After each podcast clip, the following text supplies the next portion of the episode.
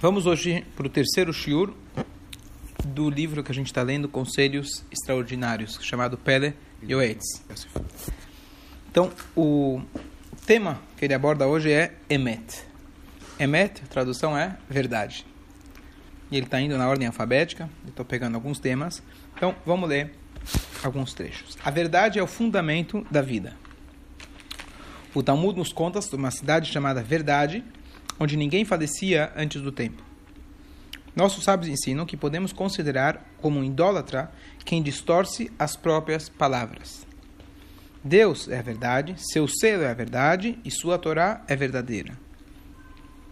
Muita gente está tão acostumada a mentir que já não vê problema algum nisso.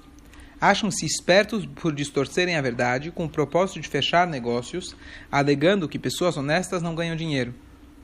Mas aquele que lucra desonestamente sofrerá as consequências, cairá em desgraça e sua fortuna será usada contra ele. Hashem não poupa suas bênçãos aos que vivem com pureza. Então nós temos no Tanakh, no Humash, na verdade, justamente nessa paraxá, na paraxá semana passada, os dois, talvez, personagens que mostram pra gente muito bem o que é mentir. Eisav, que ele mentia para o pai, fingia ser um tzadik, que ele era um rachá, e nessa paraxá que passou, Lavan, o sogro de Yaakov. Eram formas diferentes. É, o Eisav era mais, ele mostrava ser o que ele não era. Lavan era um mentiroso profissional, pilantra. Comentei no Shabat, vou fazer quatro pontos interessantes, vamos ver se eu lembro os quatro, sobre a malandragem de Lavan. Você não estava aqui, então eu vou falar. Número um, quando Lavan é, bom, se encontra com Yaakov, Yaakov fala, olha, é, então Lavan ele fala, olha, trabalhar para mim seis anos, sete anos pela minha filha, parará, parará, que depois ele enganou, mas... E o crédito? Então ele fala sete anos. E aí Yaakov aceita, sete anos.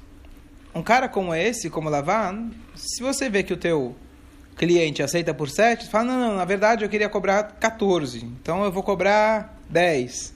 Você aumenta o preço, tá certo? Como a gente viu com Efron. Efron com Abraham, quando foi vender a terra, ah, faço de graça. No final uhum. cobrou muito bem. Por que que Lavan aceitou assim de boa? Sete anos, ah, então tá bom. A gente sabe que ele enganou no final, mas por quê? Então a resposta é o seguinte: ele só iria aumentar se ele pensasse que ele fosse cumprir, entregar a mercadoria. Como ele já sabia que não ia entregar a mercadoria, então sete anos está bom, já que não vai entregar de qualquer jeito. Você vai, você vai vender mercadoria que não existe? É 10 reais, tá bom, não importa, não existe mesmo.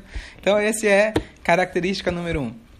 Número dois, a gente falou de que, olha que interessante, a gente falou que o Malbim, o comentarista Malbim, ele traz de que é, a gente falou, a gente sabe que ela trabalhou sete anos, ganhou, na verdade, a Leá. Depois ele fala, ah, quer ganhar a?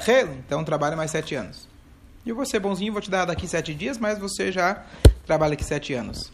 Por que que Yaakov aceitou? O que que Yaakov falou? Ah, tá bom. Yaakov devia ter feito um escândalo.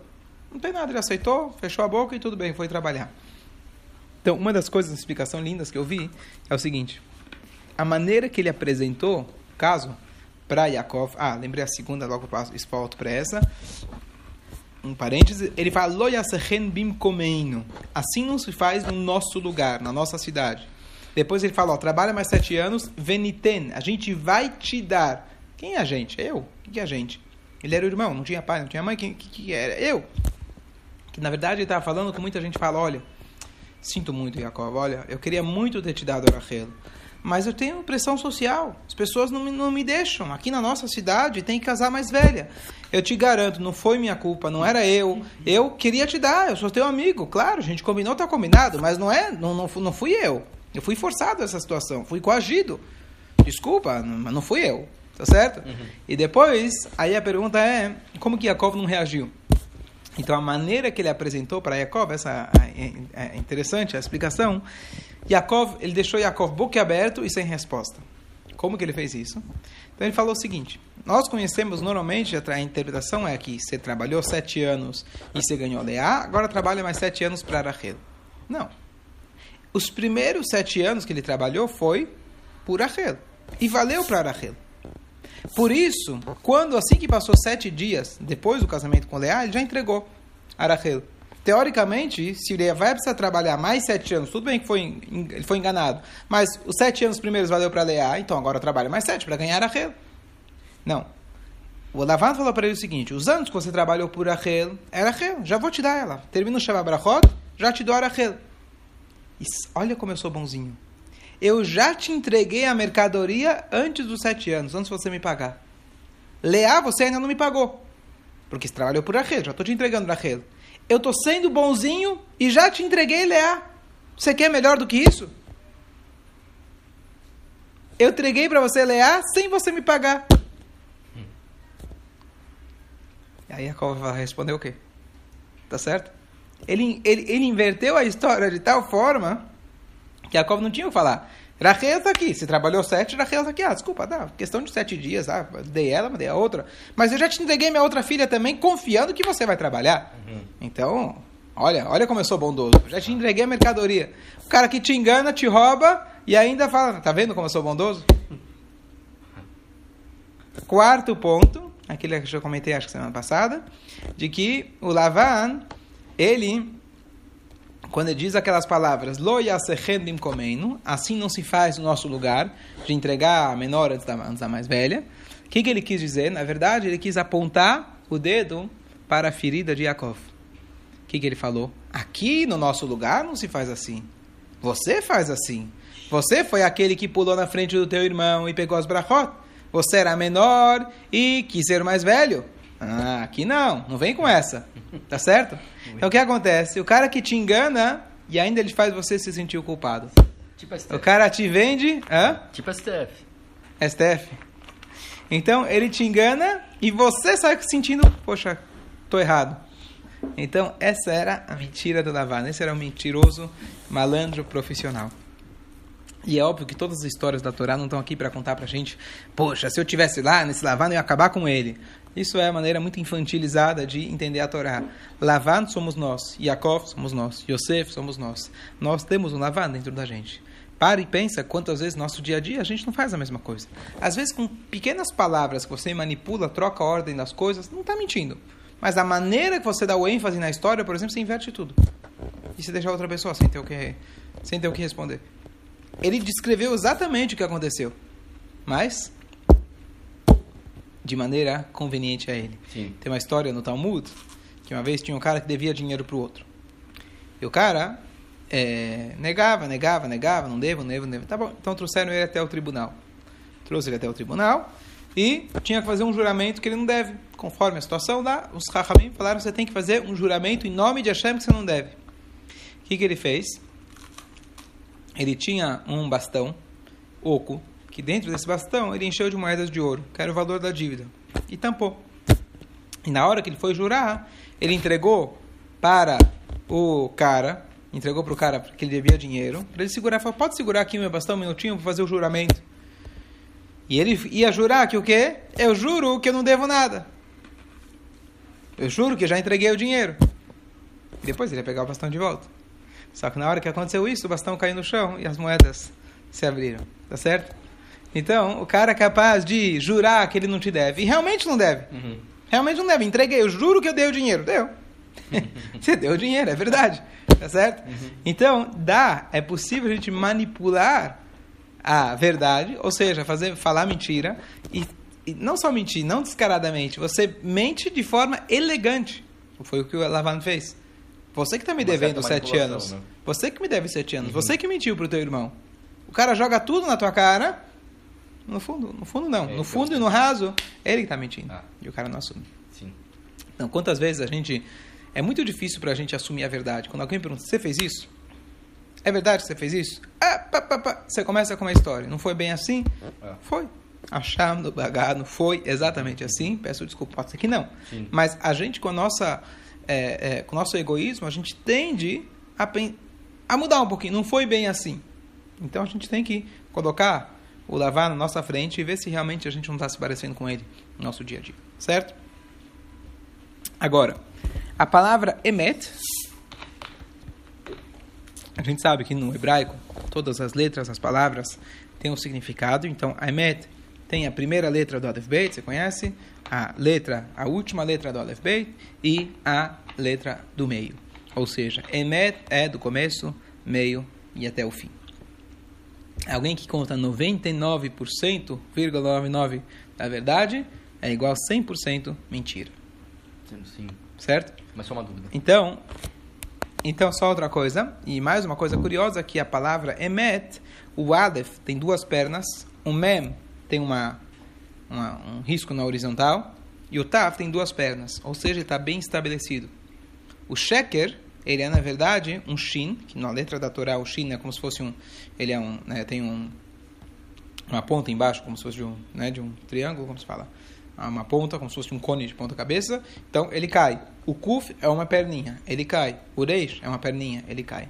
O sheker tem perna curta, não, ele tem uma perna só. A origem do, do, do, da, da, frase é o sheker tem uma perna só, enquanto que emet tem duas pernas. Fala. Muito interessante, a pergunta é boa o Shema, na verdade, quando a gente fala ele, natural o trecho de Vayomer, que é o terceiro trecho que a gente fala junto com o Shema, ele vai até Ani Hashem Elokeichem. Não tem a palavra Emet. Mas os sábios, na verdade, colocaram que a gente sempre falasse junto, que seria como se fosse uma reafirmação de tudo. Ani Hashem Elokeichem, eu sou Hashem teu Deus, Emet.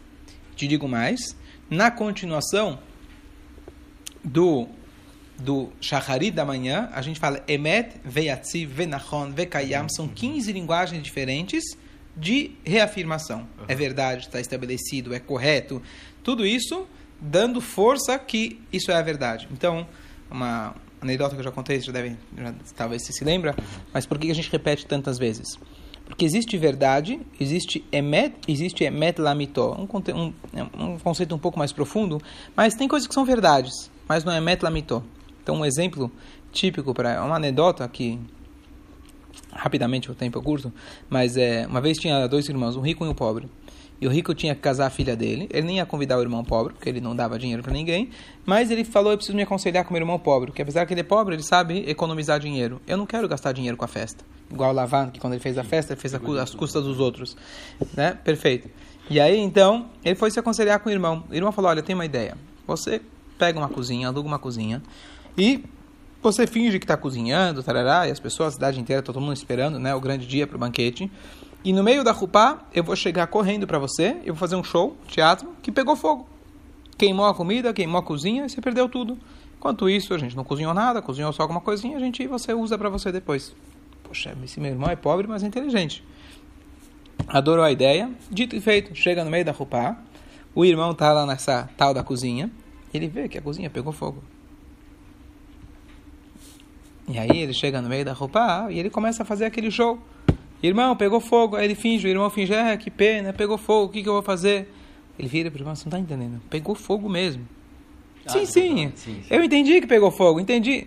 Não, não, não. Você não entendeu, pegou fogo mesmo. Depois de cinco, dez vezes, ele falou, meu irmão é bom, é bom artista, mas não tanto. E quando ele é. se, se, se tocou que era verdade, aí ele começou a chorar de verdade. Qual que, é, qual que é a ideia? A ideia, muitas vezes, a gente pode passar uma vida inteira falando e vendendo, entre aspas, uma verdade. A gente acredita nisso. Uhum. Mas é verdade mesmo? É verdade até, as, até, a, até a alma? Uhum. Então, essa, essa anedota é trazida quando Noah, trazido que ele construiu a arca por 120 anos.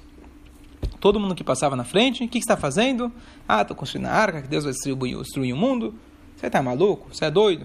E ele não dava bola, continuava fazendo o que ele tinha que fazer. Chega na hora que começa o Mabul, está escrito na Torá que ele entrou na arca Mipnei Meia Mabul, por causa das águas do Mabul.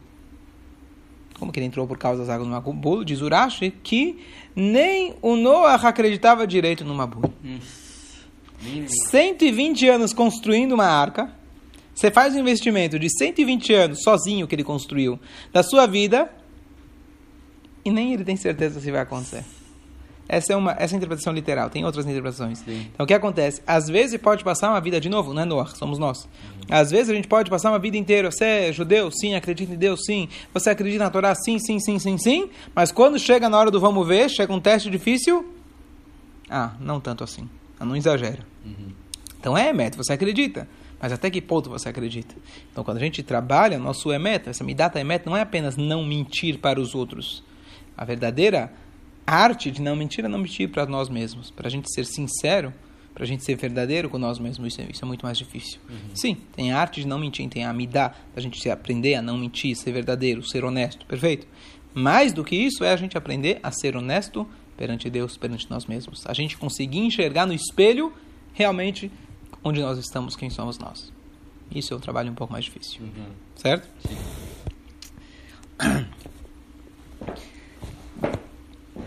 Mentir é errado tanto aos olhos de Hashem quanto aos olhos dos homens. Os não-judeus também são zelosos em, reação, em relação a evitar mentira. Se um judeu é desonesto quando trata um não-judeu, está profanando o nome de Hashem. E o castigo do mentiroso é ser desacreditado, mesmo quando diz a verdade. Causa e consequência. Se você é mentiroso, as pessoas passam de deixam de acreditar em você, mesmo quando você vai dizer a verdade. A famosa história que você conta para toda criança. Eu lembro quando eu era criança, foi assim que eu aprendi a, pelo menos, não mentir, né? Então, você conta que uma, tinha uma criança começou a gritar fogo, fogo, fogo. Chamaram o bombeiro e não tinha fogo. Segunda vez, terceira vez, até que uma vez estava pegando fogo. Quando ele gritou fogo, ele acabou se queimando, uhum. porque ninguém acreditou nele. Então eu conto para meus filhos, isso funciona quando você vai dar um susto em alguém, quando você quer. Então a ideia é essa, quando que se você aprende a mentir, você continua mentindo, vai chegar uma hora que nem mais, ninguém mais, você perde totalmente a tua uhum. credibilidade. Os pais têm obrigação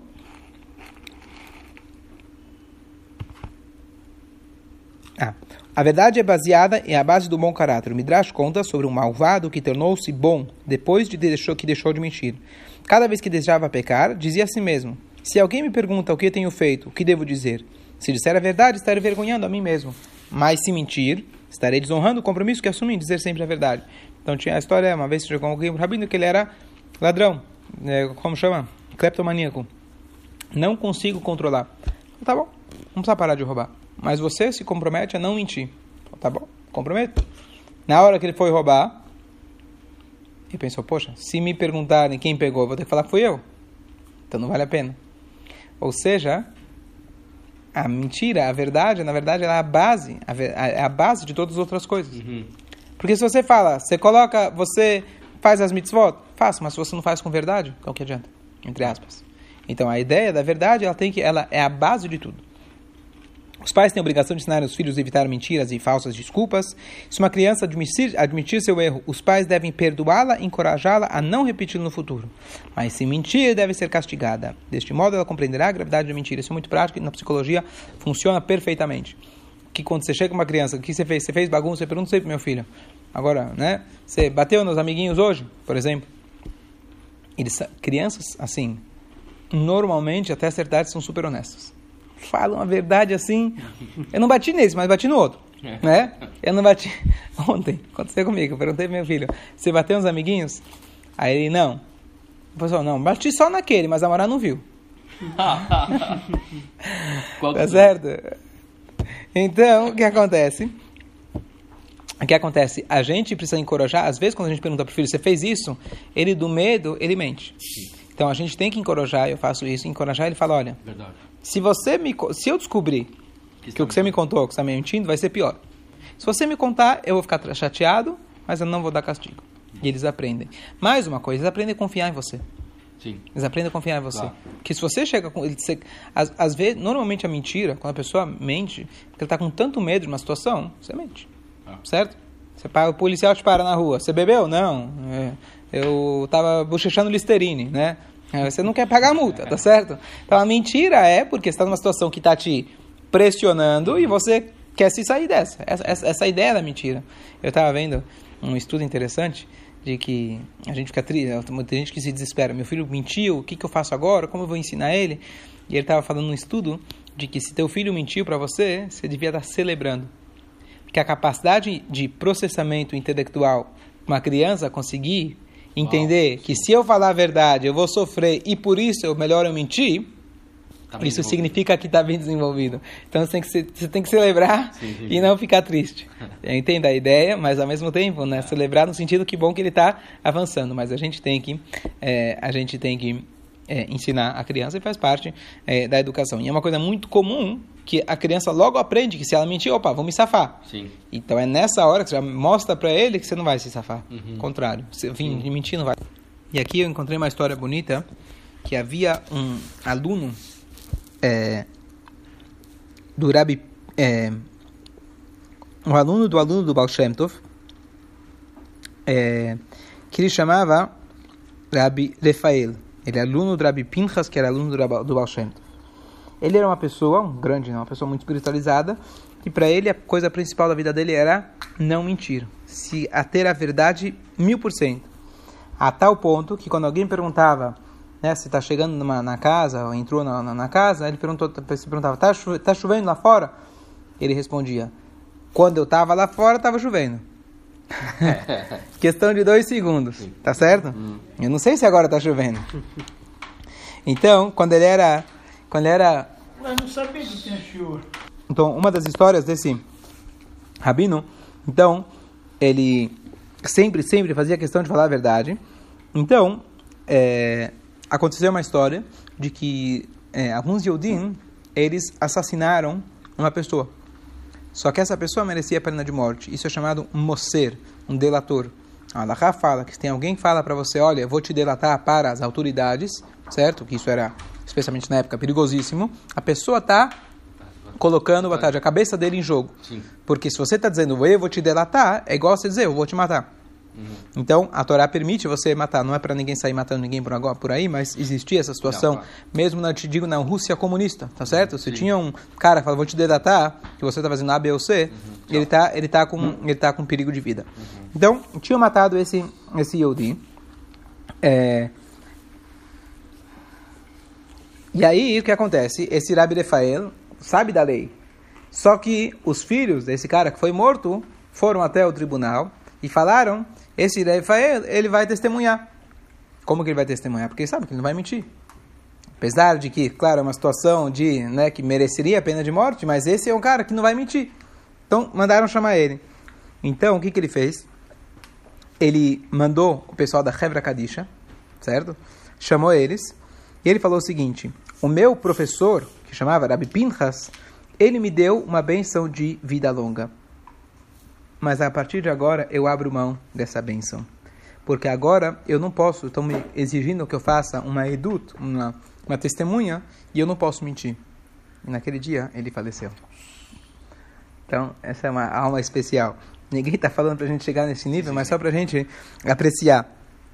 E mais uma coisa bonita, a gente às vezes se pergunta, se pergunta, poxa, a gente rezou. Por que não é sempre que a gente vê o resultado imediato? Está escrito, Hashem escuta nossas preces, Hashem resolve, Hashem é, atende. Uhum. Por que, que não é? Então a resposta está no Ashrei, no capítulo 145 do Salmos. Karov Hashem, Karov Hashem lechol koreav.